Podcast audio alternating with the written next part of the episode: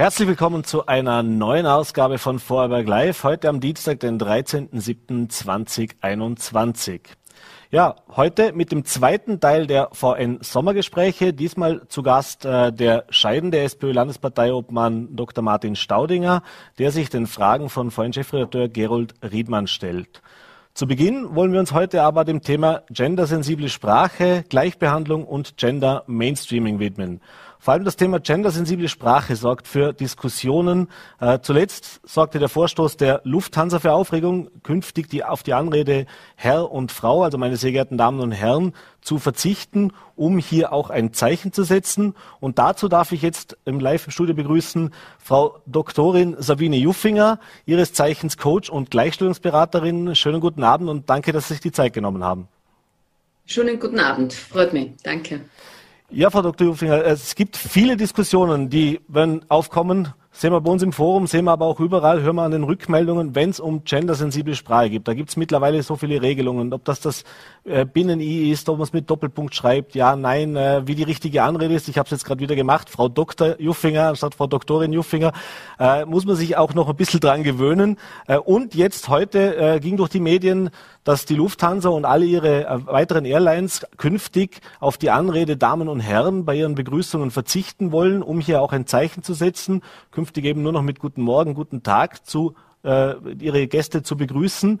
Jetzt ist das natürlich ein Thema, das sehr umstritten ist. Äh, mal grundsätzlich, ich nehme an, Sie begrüßen einen Schritt wie diesen und vielleicht können wir auch kurz darauf eingehen, warum es denn wichtig ist, Ihrer Meinung nach, dass hier auch in der Sprache solche Zeichen gesetzt werden. Ja, die Sprache ist einfach ein Ausdruck unserer Identität. Es schafft Identität und deswegen ist es enorm wichtig, wie wir unsere Sprache verwenden.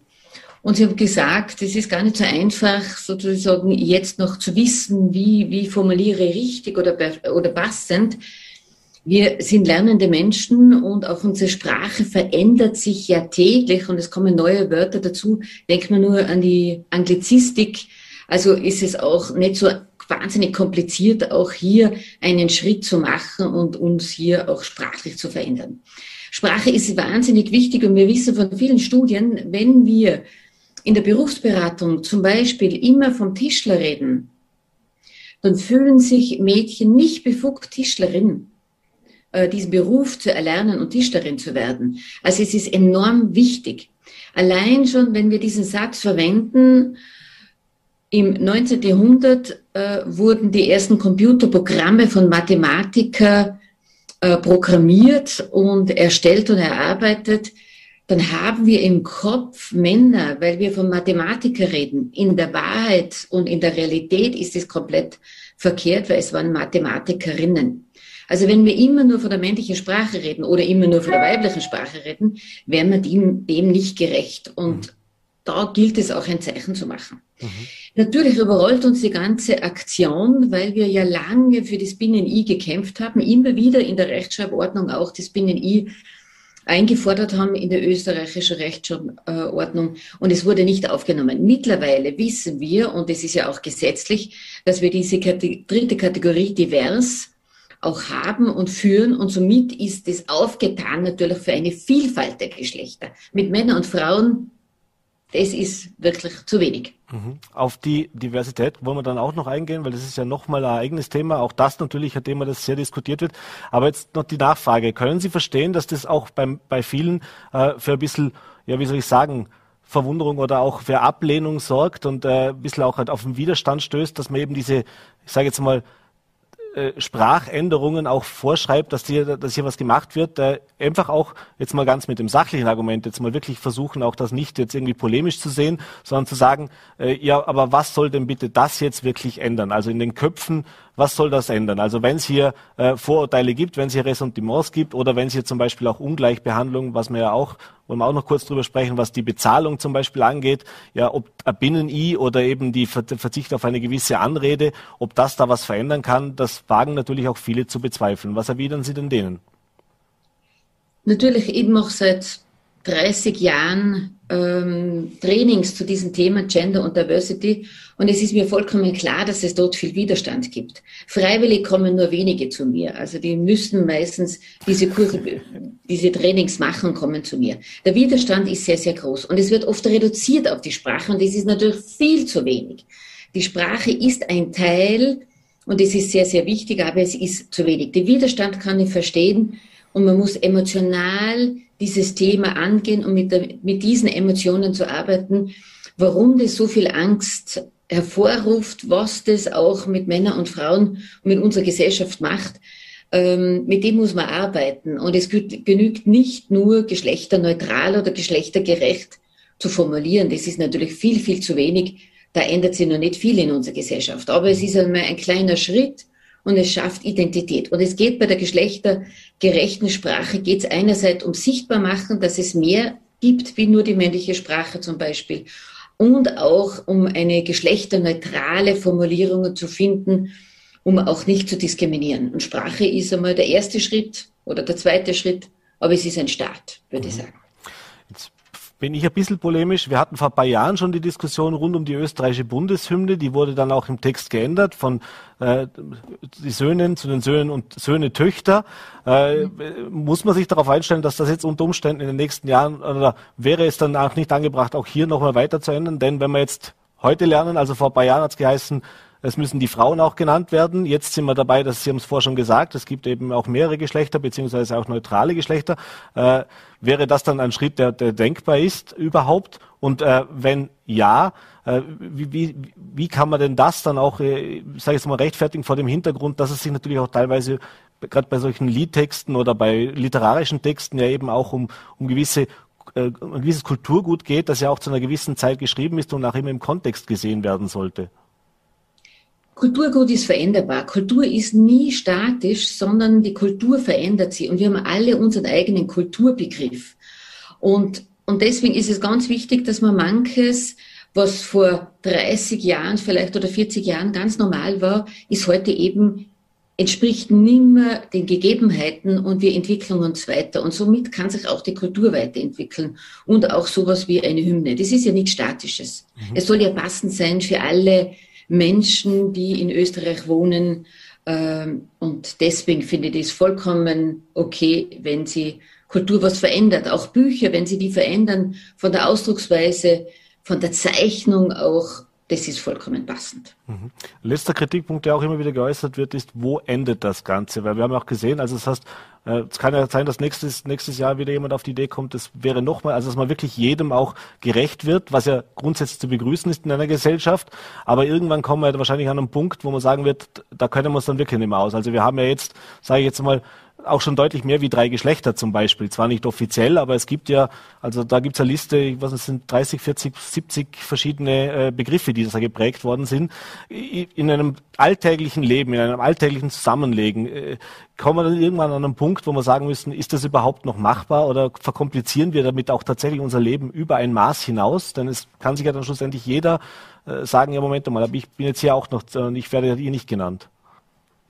Ich glaube, wir können das, die Diskussion dann einfach abkürzen, wenn wir so weit sind, dass die Menschen immer diskriminiert werden, so wie sie ihr Geschlecht leben, so wie sie sich fühlen in ihrem Körper, in ihrer Sexualität. Wenn wir so weit kommen, dass es keine Diskriminierung mehr dafür gibt, dann können wir gern von Menschen reden. Mhm. Aber dahin ist einfach nur ein langer Weg. Und für das müssen wir alle uns einstehen in unserer Gesellschaft. Mhm.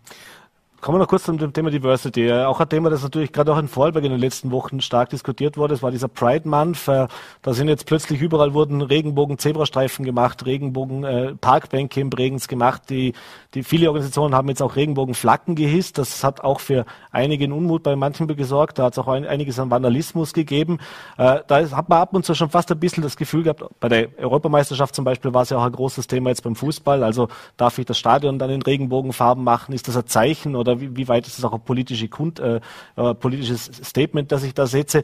Aber kommen wir da vielleicht auch ein bisschen in diesen, wie soll ich sagen, es ist schon fast, kommt einem vor, teilweise, dass es ein bisschen so eher äh, äh, ein Trend geworden ist. Also man muss damit aufspringen. Man grundsätzlich vermutlich aus Ihrer Sicht zu begrüßen, denn je mehr Menschen sich damit befassen, desto breiter wird es auch diskutiert. Äh, aber ist da wirklich überall noch so viel Substanz auch dahinter oder gibt es vielleicht auch aus der Community? Ich weiß nicht, ob Sie da auch den Kontakt haben, sowohl bei den Frauen als auch bei den, bei den Diversen, also sprich bei der, oder, oder auch bei der Gay-Community, äh, dass, dass man da sagt, ja, ist schön, dass man sich unserer Themen annimmt, aber weiß da wirklich jeder, was dahinter steckt oder ist es halt auch ein bisschen so ein Modetrend?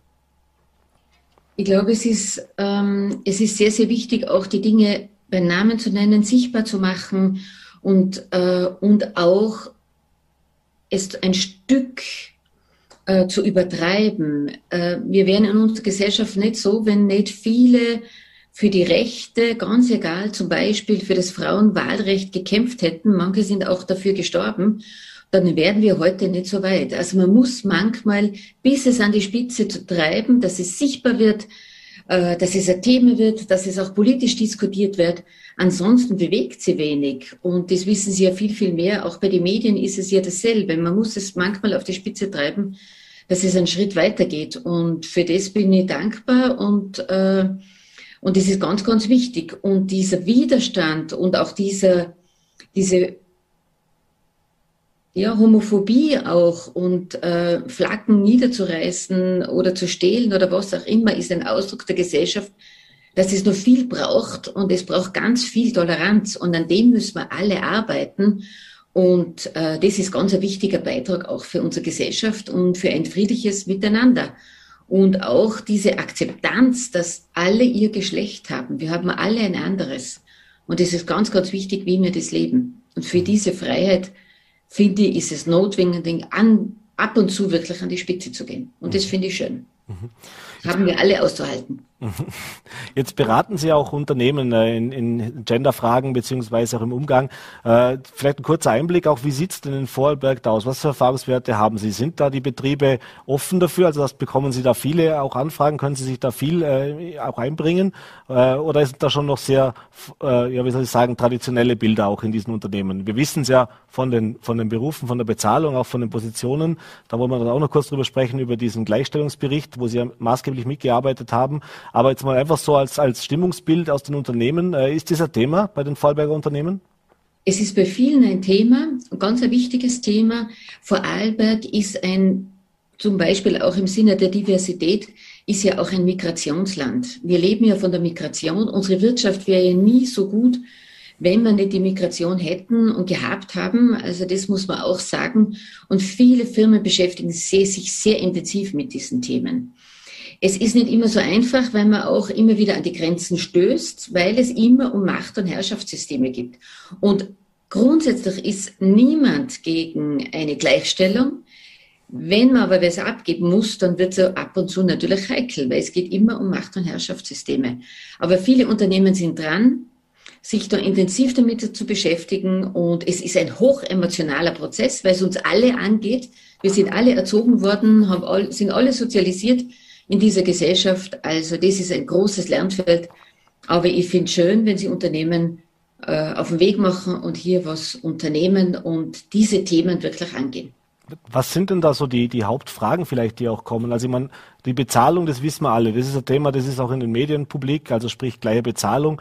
Aber gibt es ja. da noch andere Painpoints, andere Punkte in den Firmen, wo Sie immer wieder hören, also was das Thema Gleichstellung auch anbelangt? Ja, es geht sehr viel auch um das Thema Führen.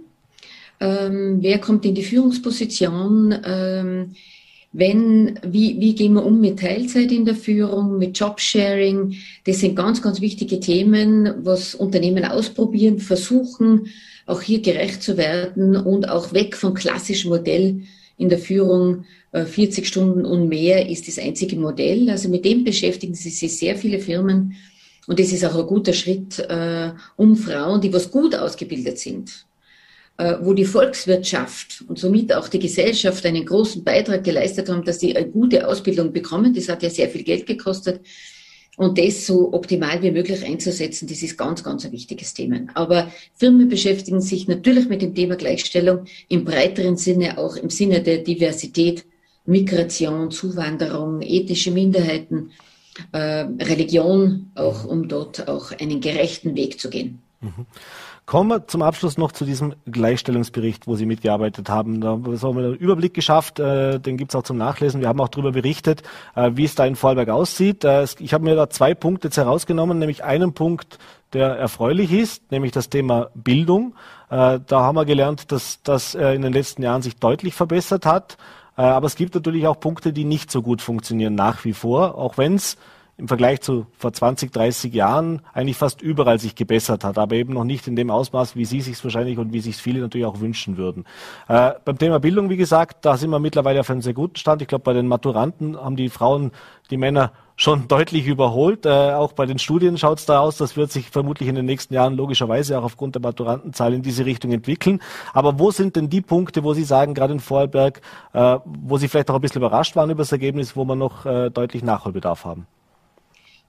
Ja, ich glaube schon, dass, ähm, wo wir überrascht waren und was schon auch politisch dann auch diskutiert wird, ist das Thema äh, bei der Repräsentativbefragung. Wir haben auch die Bevölkerung befragt und dort ist ganz klar herausgekommen, dass äh, ein Drittel sagt, wir kommen gerade mit dem Haushaltseinkommen, nicht mit dem eigenen Einkommen, sondern mit dem Haushaltseinkommen gerade noch aus und fünf Prozent sagen, sie kommen damit nicht aus.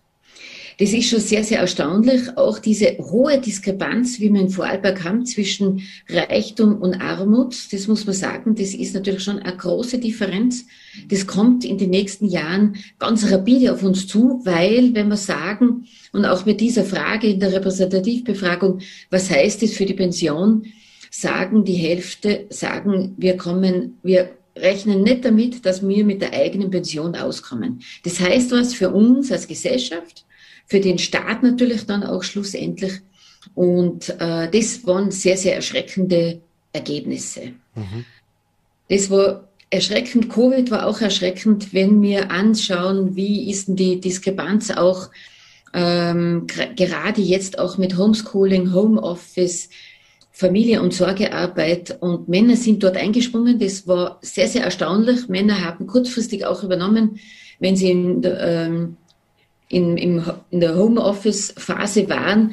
Aber sobald das wieder vorbei ist, treten sie wieder zurück. Also dort sind wir sehr, sehr traditionell noch in der Tiefe, äh, auch gesellschaftlich. Ähm, da haben wir so ganz traditionelle Rollenbilder und die gilt es natürlich auch in der Familie aufzubrechen und für die Gesellschaft offener zu sein. Hat Sie das auch überrascht, apropos Corona? Ich meine, das hat viele, viele gesagt, jetzt ist die Krise gekommen und im Endeffekt waren wir jetzt wieder dort, wo wir fast in den 60er, 70er Jahren waren. Also sprich, das klassische Rollenbild ist wieder voll durchgebrochen in den meisten Haushalten.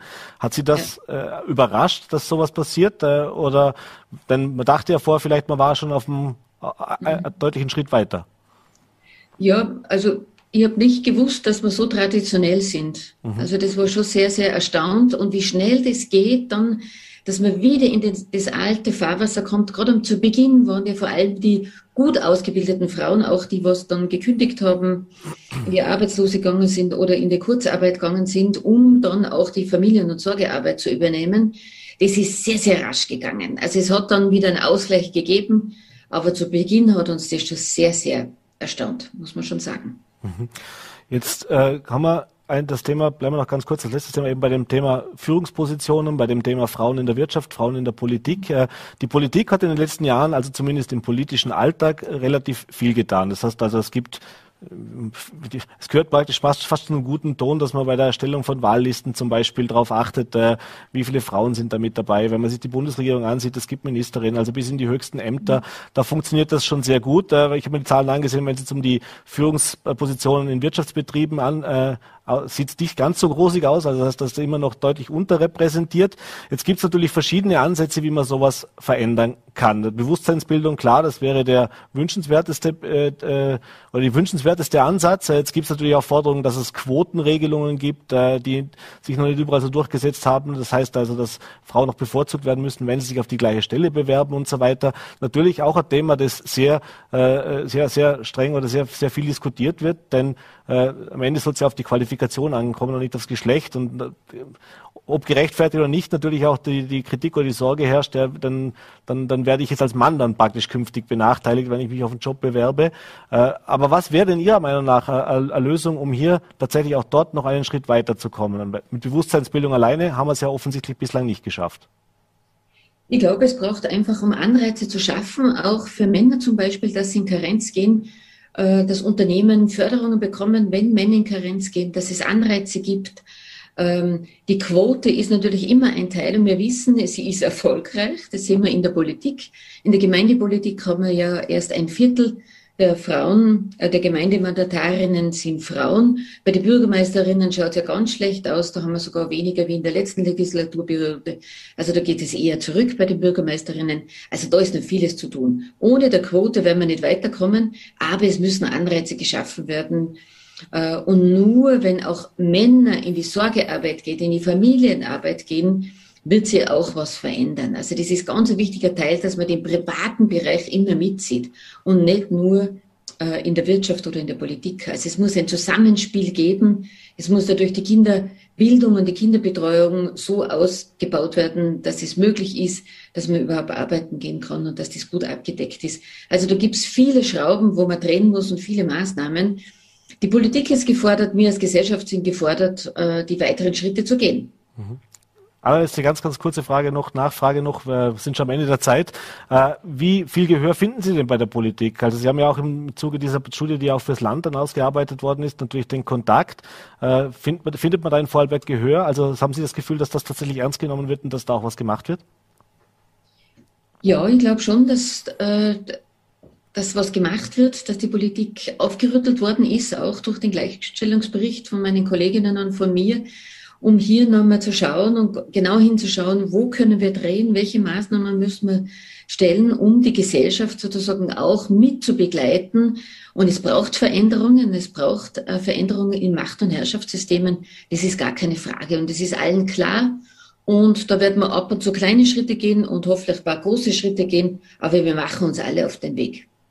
Ich sehe schon, Sie bleiben natürlich äh, dran an der ganzen Angelegenheit. Äh, da ist viel Energie dahinter, da wird sich noch einiges bewegen. Ich bedanke mich, dass Sie sich die Zeit genommen haben. Danke, dass Sie uns auch ein paar Infos und ein paar Hintergründe noch liefern konnten. Äh, wünsche Ihnen einen schönen Abend, alles Gute und bis bald. Vielen Dank. Danke. Wiederhören. Auch einen schönen Abend. Ja, und ich habe es angekündigt, heute Teil 2 der VN Sommergespräche. Dabei wünsche ich Ihnen jetzt viel Vergnügen mit äh, dem SPÖ-Landesparteiobmann Martin Staudinger im Gespräch mit Gerold Riedmann und Mike Bruck von den Vorarlberger Nachrichten. Herr Staudinger, welche drei konkreten Dinge will die SPÖ in Vorarlberg erreichen? Ähm, die SPÖ ist äh, die Partei, die es den Menschen ermöglichen will, äh, die jeden Tag aufstehen, hart schaffen gehen, dass die einen Aufstieg ermöglicht kriegt, kriegen, äh, dass man auch die, die Mittelschicht, die ja immer mehr unter Druck kommen, äh, wieder besser stellt. Der alte Traum in Vorarlberg, Schaffer, Schaffer, Hüslibauer, äh, das Eigentum, Wohnungseigentum ist immer schwerer worden. Auch hier müssen wir was tun. Und diese, diese ganzen Aufstiegsperspektiven, die beginnen vor allem bei Kindern, also Aufstieg durch Bildung und darum glaube ich, dass man vor allem Kindern alle Chancen bieten muss. Sie haben ja auch selbst einen Wechsel verzogen, wenn man jetzt das Gesamtbild der SPÖ in Vorarlberg ansieht. Ich will darauf hinaus, Bludens hat die SPÖ knapp nicht gewonnen bei der Bürgermeisterwahl, zuletzt dafür aber hart in mit Ihrer Beteiligung und vor allem natürlich auch Bregenz. Äh, wie ist es für Sie persönlich, plötzlich nicht mehr nur zu fordern, sondern zu gestalten? Ja, das ist genau mein Antrieb, warum ich in die Politik gegangen bin. Äh, ich will gestalten, ich will was bewegen und nicht nur sozusagen in der Opposition gescheiter Herreder. Und daher freut es mich sehr, äh, dass wir in Bregenz und in Hart nun zeigen können, zusätzlich zu den Bürgermeistern, die wir bisher schon in Vorarlberg hatten. Aber was die Bevölkerungsanteile betrifft, haben wir, glaube ich, fast zehnmal mehr Bürgerinnen und Bürger in Vorarlberg, äh, die unter einem roten Bürgermeister äh, leben. Ähm, und da können wir jetzt in Bregenz und in Hart beweisen, dass wir gut regieren können als SPÖ, ähm, so wie wir das jahrzehntelang auch auf Bundesebene bewiesen haben. Äh, immer wenn ich gefragt werde, ist die, ist die SPÖ eine gute Oppositionspartei, ist meine Antwort, die SPÖ ist eine gute Regierungspartei. Ich glaube, das wird auch immer mehr Menschen klar, wenn man sich die Performance der, der, Bundes, der letzten beiden Bundesregierungen anschaut. Oppositionelle im Landtag oder im Nationalrat polemisieren ja gerne ein bisschen überspitzt äh, gegen Bürgermeister, äh, bezeichnen sie als Ortskaiser. Hat sich Ihr Bild auf Bürgermeister verändert? Nein, gar nicht. Äh, ich, das, der Begriff Ortskaiser, ja, ist glaube ich gar nicht so böse gemeint, wer auch immer den benutzt.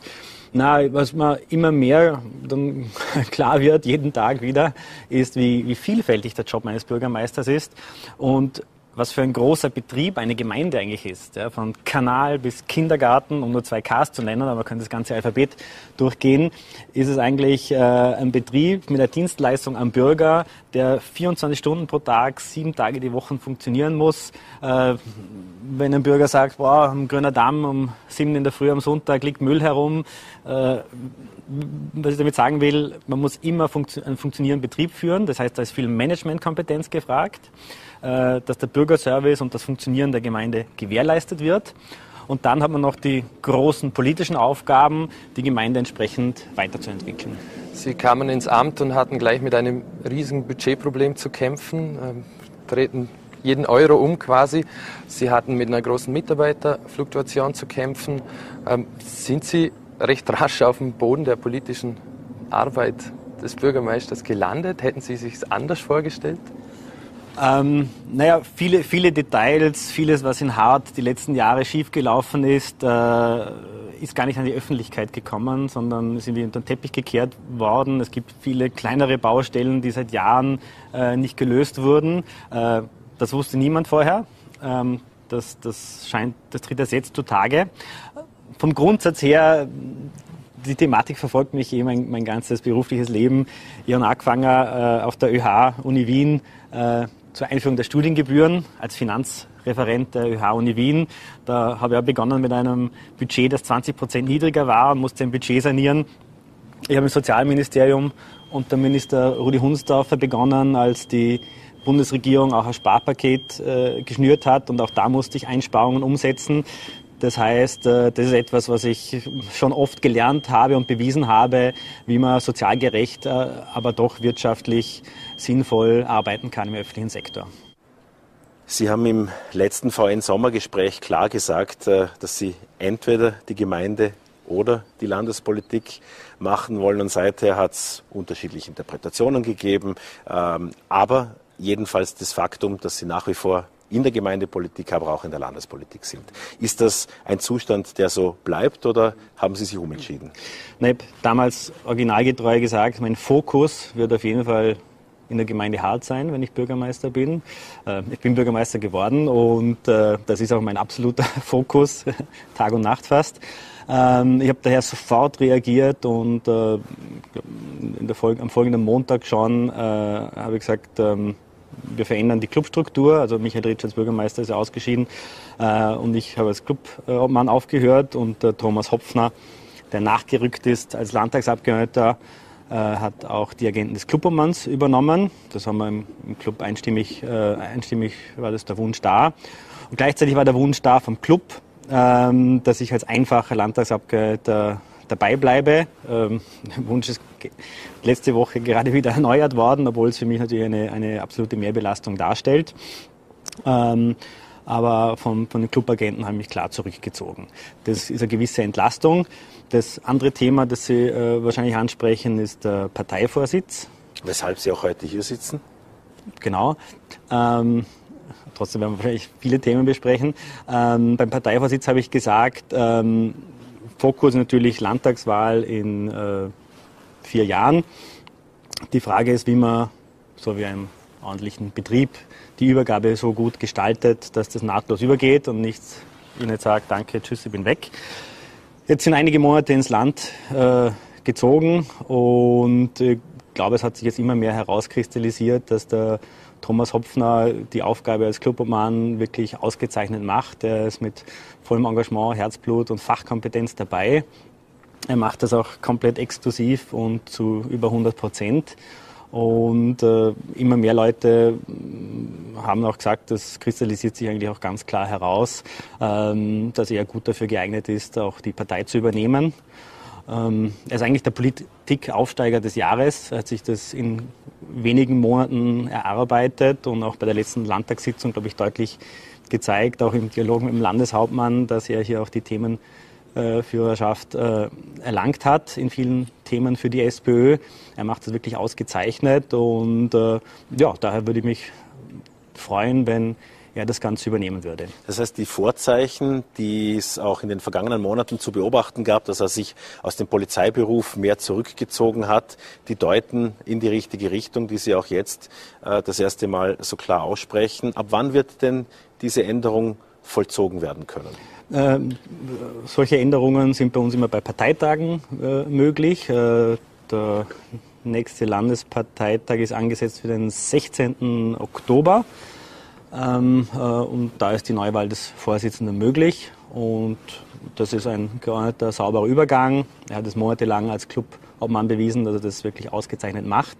Und ich glaube, es ist, es ist ja klassischerweise so, Beispiel Sabine Schäfknecht, Neos, aber auch äh, Christoph Bitschi, dass das Amt des Parteivorsitzenden und das Amt des Clubobmanns in einer Person vereint ist. Ja.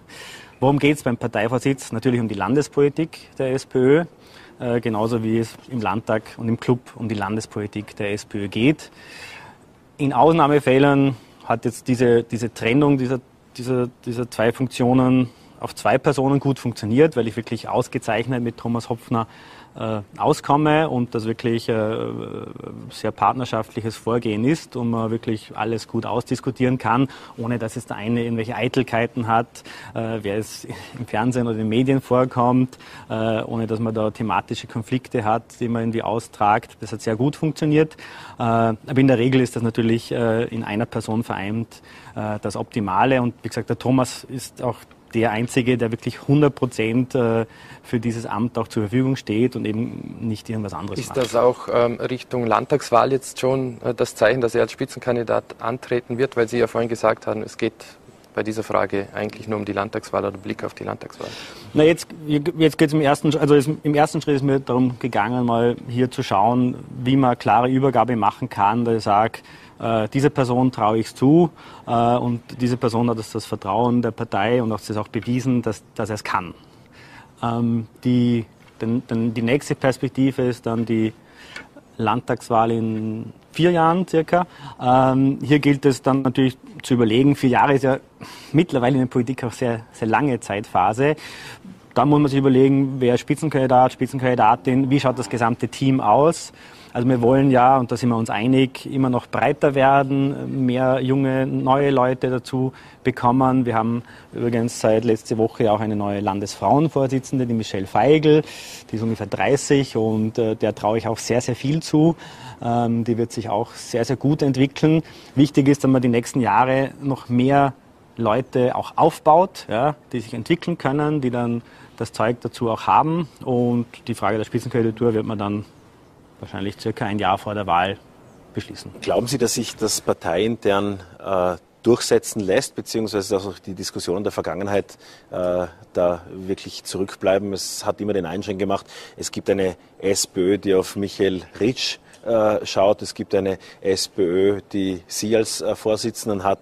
Äh, auch Mario Leiter wäre gern die SPÖ gewesen, zeitweise. Und bei Thomas Hopfner, der, der kam dann mehr oder weniger überraschend und nicht alle standen hinter ihm. Wie würden Sie momentan die Landschaft in der Vorarlberger Sozialdemokratie beschreiben? Na, Sie, haben, Sie haben einige Namen genannt. Es hat ganz natürlich einen zeitlichen Rahmen zwischen Vergangenheit, Gegenwart und Zukunft. Ja. Ähm, ich glaube, dass man in die Zukunft schauen muss und daher ähm, auch noch mehr neue Leute aufbauen schauen muss. Äh, der Thomas ist jetzt seit einigen Monaten das neue Gesicht im Landtag und das sehr, sehr präsente Gesicht im Landtag. Und äh, auch wenn es vielleicht viele skeptisch waren, äh, habe ich dann relativ rasch das Feedback bekommen, dass viele sagen, boah, ich war mir nicht sicher, aber der macht das ausgezeichnet äh, und bekommt da sehr viel positives Feedback. Die Tatsache, dass Sie jetzt viele Namen aufgezählt haben, ist ja grundsätzlich gut und ich finde, es müssen noch mehrere Namen sein, die bekannt sind in Vorarlberg, äh, dass man noch ein breiteres Team hat, noch mehr bekannte Gesichter hat. Das sollen nicht immer nur die Namen von gestern sein, sondern wir wollen auch neue Namen für morgen finden äh, und die Partei weiterhin breiter aufstellen. Ähm vom Land vielleicht in den Bund. Lassen Sie uns noch kurz nach Wien blicken. Sie halten sich ja mit Kommentaren zur äh, Situation der Bundes-SPÖ zurück. Nun haben Sie die Chance, das nicht zu tun.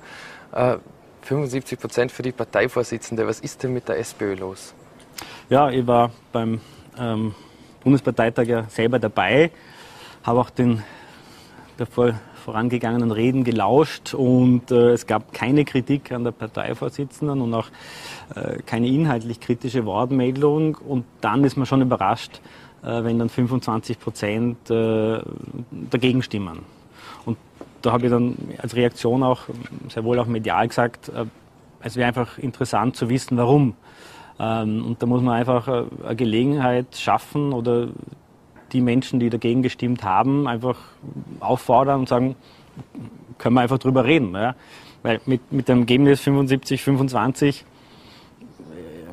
die 25 sollen sagen, hm, ich könnte es besser als Parteivorsitzender oder mir, mir passt eine thematische Positionierung nicht oder mir hat das Kleid vorgestern im Fernsehen, das sie getragen hat, nicht gefallen. Das können ja ganz viele oder auch möglicherweise absurde Begründungen sein, aber wenn man es nicht weiß, äh, kann man nicht dran arbeiten. Und das ist einfach die Einladung, äh, dass man eben ausspricht, wo Verbesserungspotenzial gesehen wird. Äh, dann kann man das auch umsetzen und das wäre der richtige Weg. Das heißt, Sie sind ganz klar im Team Randy Wagner. Ich habe sie gewählt und äh, habe einen sehr guten und engen Kontakt mit ihr. Das funktioniert sehr gut und ja, die, die Suche nach denen, die dagegen gestimmt haben, die werden sich überall verteilen. Ja. Aber das gleiche der Suche dann nach einem Maulwurf, äh, wer war es, das wird die Partei vielleicht nur auch irgendwie weiterbringen. Aber wo sehen Sie denn die Weiterentwicklung der Partei? Geht das aus der jetzigen Situation noch eine starke SPÖ zu formen? Denn die Bundesregierung würde ja manchen Angriffspunkt lassen aus der politischen richtig, Beobachtung richtig. heraus. Und deswegen, äh, die, die PEM hat ja auch die letzten Monate eigentlich Kurs gehalten, auch besonders mit ihrer Fachkompetenz, äh, die sie die letzten Monate gezeigt hat, äh, bei, dem, bei dem Thema mit C, das wir nicht ansprechen. ähm, ähm, Corona, die, meinen Sie, aber ich meine, das ist Nein, auch in der SPÖ die, ein ganz schwieriger die, ja. Satz. Pam, der Kurs stimmt, das klingt wie damals kurz vor Werner Feimanns Rücktritt, als die Genossen die Tafeln hochhielten. Werner, ja, erinnern der Kurs stimmt, ja, war Tafel, auch kein ja, gutes Vorzeichen. Der Kurs stimmt also. Äh, na, die Umfragen der letzten Monate haben ja deutlich nach oben gezeigt und da waren wir schon fast ex equo mit der mit der Bundes-ÖVP. Äh, also die Umfragen haben gezeigt, das Vertrauen in die SPÖ wächst an und das Vertrauen in die Bundesregierung sinkt. Äh, mit den Ereignissen am, Parteitag war es sofort klar allen, dass wir wieder ein paar Prozentpunkte verlieren, weil die Bevölkerung natürlich sagt, ja, wenn ihr euch selber nicht sicher seid, dann, dann sinkt das Vertrauen. Ne? Das ist ganz logisch. Randy Wagner wäre auch die perfekte Spitzenkandidatin, sollten jetzt demnächst Neuwahlen anstehen. Ja, davon gehe ich aus. Also halt von den Neuwahlen gehe ich nicht ganz sicher aus, aber schauen wir mal, wann die kommen. Sie haben zu Beginn des äh, Gesprächs drei Themen angesprochen. Ähm, der Klimawandel war nicht dabei. Ist der nicht mehr Thema Nummer eins? Äh, Klimawandel ist natürlich ein Thema. Wenn Sie die, die Eingangsfrage natürlich so stellen, gehe ich davon aus oder hoffe, dass die Kolleginnen von den Grünen den Klimawandel schon genannt haben als, als, als, äh, als Hauptpunkt. Äh, beim Klimawandel geht es der SPÖ natürlich vor allem darum, diesen sozial gerecht zu gestalten, äh, weil man schon unterscheiden muss, äh, die Veränderungen, die notwendig sind, dass die auch in der vollen Breite notwendig sind. Und da geht es nicht nur um Klimaschutz oder der Frage, wie teuer ist ein Elektrofahrzeug. Ich kann mir Elektrofahrzeug leisten. Andere Leute, die ein Gebrauchtauto nur sich leisten können, können sich natürlich noch kein Elektrofahrzeug leisten. Das wird wahrscheinlich so lange dauern, bis es Elektrofahrzeuge gebraucht gibt. Daher muss man, darf man nicht sagen, äh, die Leute, die mit den neuen klimaschonenden Technologien im Konsumentenbereich noch nicht mitgehen können, die sind böse. Also diesen sozialen Aspekt muss man sich anschauen. Äh, betrifft aber auch andere Fragen wie gesundes Essen, äh, Bio etc. Wenn da die Preise halt sehr hoch sind und es Leute gibt, die halt auf jeden Cent schauen müssen, äh, dann tun sich die einfach damit schwerer. Und daher ist es wichtig, die gesetzlichen Regelungen so zu gestalten, dass der Markt gezwungen wird zu Innovation, zu technischem Fortschritt äh, und man das nicht nur über Preise steuert. Weil nur wenn man es über technischen Fortschritt die Unternehmen zur Innovation zwingt, dann werden sich diese neuen Technologien auch ohne die großen, großen äh, sozialen und preislichen Verwerfungen darstellen lassen. Und im Endeffekt, wenn die restliche Welt nachzieht, haben wir die Unternehmen mit den modernen Technologien, die dann am Weltmarkt dann auch führend diese Produkte haben anbieten können. Haben wir die können. Zeit noch? Ja, man muss jeden Tag beginnen und da beginnt man ja. Jetzt das äh, Erneuerbaren Energieausbaugesetz war in den vergangenen Tagen großes Thema. Das würde auch heißen, dass hier am Pfänderstock hoch über Bregenz war auch schon die Diskussion über Windräder da. Ähm, wird Vorarlberg das Auslangen finden, indem wir einfach auf einige Dächer Photovoltaikanlagen schrauben oder braucht es da andere Ansätze? Ja, der, der, Glaube in der Bevölkerung ist ja der, dass wir tolle Wasserkraft haben und, und, und wir genug Strom produzieren. Und äh, wenn man sich in Wirklichkeit anschaut, im Detail, äh, müssen wir immer noch Strom importieren. Das Burgenland ist Stromexporteur, wir sind immer noch Stromimporteur in Summe. Ja. Das heißt, äh, da muss man mal mit der Wahrheit rausrücken, dass wir mehr tun müssen. Äh, ich glaube, der, der, Ausbau der Wasserkraft ist essentiell aus zwei Gründen. Erstens, um wirklich netto mehr Strom zu produzieren, aber auch weil man ähm, im, im, im, im in der Gesamtlandschaft, wenn wir rüberschauen nach, nach Deutschland, äh, Stichwort Windenergie und Photovoltaik. Die Windenergie, die wird vor allem im, im Norden Deutschlands produziert, ist aber nicht speicherbar. Äh, und hier haben wir, glaube ich, eine, eine, eine Gesamtrolle, die uns profiliert, weil wir Berge haben, dass wir in Speicherkraftwerken diesen Überschussstrom, wenn viel Sonne scheint oder wenn viel Wind geht in Deutschland, diesen Überschussstrom ja speichern können. Und äh, diese Rolle ist auch wirtschaftlich günstig. Damit arbeiten wir ja seit vielen Jahrzehnten in Wahrheit, dass wir den Spitzenstrom verkaufen und den günstigen Strom zukaufen. Das heißt, Investitionen auch nochmal in, in Bereich Speicherkraftwerke, damit wir die, die Verantwortung im, in, in der Rolle des europäischen Ökostrommarktes wahrnehmen. Auch die S18 wird wieder diskutiert. Auch Ihr Parteikollege, der Wiener Bürgermeister, hat, was den Lobautunnel betrifft, der ebenso evaluiert wird, äh, äh, einigen Unmut gezeigt. Äh, auch in Vorarlberg äh, Orten die, die die S18 verhindern wollten, wieder eine Möglichkeit, das zu tun. Äh, und natürlich im äh, verkehrsgeplagten Unterland gibt es dann durchaus auch Ernüchterung dazu. Auf welcher Seite stehen Sie? Ähm, ich, habe gesehen, wenn man jetzt keine Straße mehr baut, ähm, die eine Straße, und das kann man jedem Fremden erklären, es gibt entlang vom Rhein links und rechts zwei Autobahnen. Teilweise überflüssig, wenn man zwei Autobahnen parallel baut, aber es gibt keine Verbindung.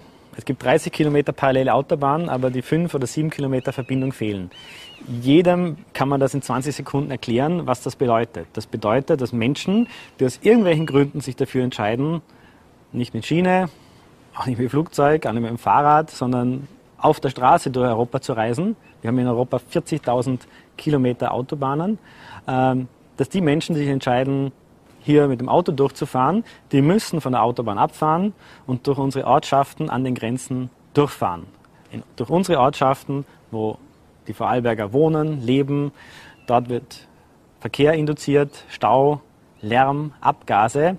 Und es muss eigentlich jedem klar sein, dass man die paar Kilometer Autobahnverbindung bauen muss. Auch dann, wenn wir alle mit klimaneutralen, mit Elektrofahrzeugen fahren, äh, brauchen wir eine Grundlage, auf der wir fahren.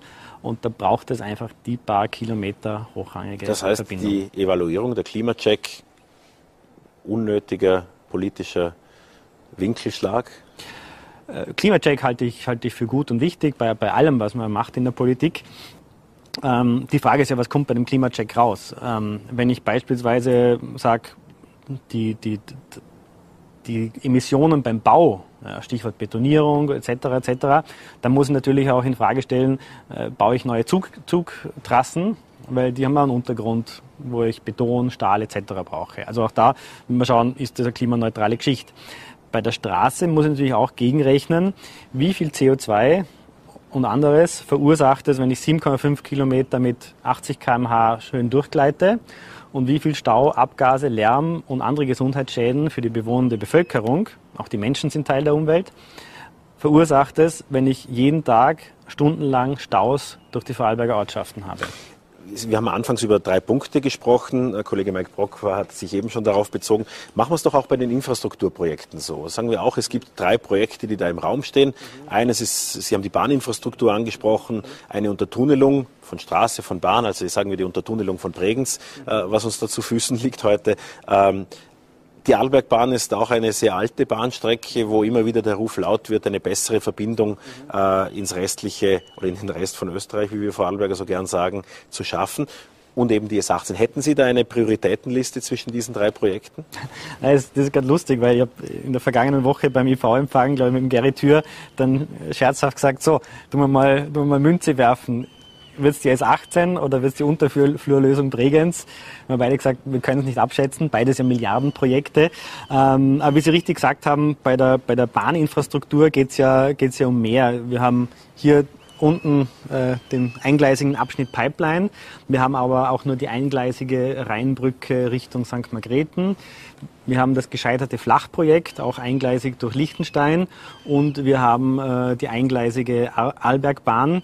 Äh, das heißt, äh, der Bedarf am Ausbau ist, ist vielerorts. Und nicht zu vergessen auch der Ausbau der Montafona Bahn, der immer wieder nur ein halbes Jahr vor der Landtagswahl auftaucht. Aber weil ich selber auch gerne im Montafon äh, bin, äh, wenn ich nicht gerade am See bin, äh, im Montafon haben wir natürlich auch sehr, sehr viel Verkehr. Und äh, die klassischen Kennzeichen, die im Montafon rumfahren, die lauten RV. Es braucht eine Montafoner Bahn, es braucht eine Direktverbindung von Ravensburg bis ins Montafon, damit die Touristen wirklich konsequent mit der Bahn anreisen können. Wenn wir nochmal zur Landespolitik schauen und zur Zusammenarbeit, die Sie eben auch im äh, Landtag angesprochen haben. Der Landeshauptmann, an dem äh, reiben sich viele Oppositionspolitiker oder wollen äh, auch da Konflikte heraufbeschwören. Was ist denn Ihr größter Kritikpunkt am Landeshauptmann? Sie wissen ganz genau, dass ich ein Politiker bin, der, der sich nicht unbedingt an wem reiben muss. Und, äh, genau. Und darum äh, habe ich ja nicht die Notwendigkeit, dass ich in einem Interview jetzt sage, mich stört was an einer anderen per äh, Person. Äh, ich glaube, es ist immer, immer so bezogen, dass man als Opposition die verschiedenen Themen versucht einzubringen äh, und sich möglichst nicht an personeller Kritik beteiligt. Ja. Ähm, wir pflegen da auch ein gutes Verhältnis, ein respektvolles Miteinander. Ähm, wenn Sie mich jetzt doch irgendwie herausfordern mit zwei Nachfragen, dann ist es natürlich schon so, dass er sich bei manchen Themen ein bisschen hin und her winden muss das ist relativ klar. Also manchmal tut er so, als ob ihm die Bundesregierung nicht ganz recht ist äh, und versucht sich in gewissen Fragen ein bisschen aus der Bundesregierung herauszuwinden. Äh, bei der S18 hat er natürlich auch einen Koalitionspartner, wo er sich ein bisschen winden muss. Das möchte ich mir jetzt aber nur begrenzt vorwerfen. Äh, das muss er fast tun. Das heißt aber auch, dass die Hoffnung besteht, dass eine SPÖ dann unter Thomas Hopfner mitregiert in Vorarlberg. Selbstverständlich, ich bin in der Politik, weil, weil ich glaube, man, man muss gestalten in der Politik und nicht nur reden. Österreich hat jahrzehntelang davon profitiert, dass es einen äh, SPÖ-Kanzler hatte und äh, wir wollen auch in Hart unter den Bürgermeistern, die wir haben, äh, Bürstern, Kirch, Bregenz und Hart ist neu dazugekommen, wollen wir auch beweisen, äh, dass wir gut Regierungsverantwortung tragen können. Und auch im Land machen wir das gerne. Noch eine letzte Frage zur äh, Landtagssitzung letzter Woche. Äh, die SPÖ hat gemeinsam mit den NEOS einen Antrag gestellt zur Aufnahme von Flüchtlingen mhm. aus Lesbos. Ähm, einen ähnlichen Antrag haben Sie in Hart ja abgelehnt.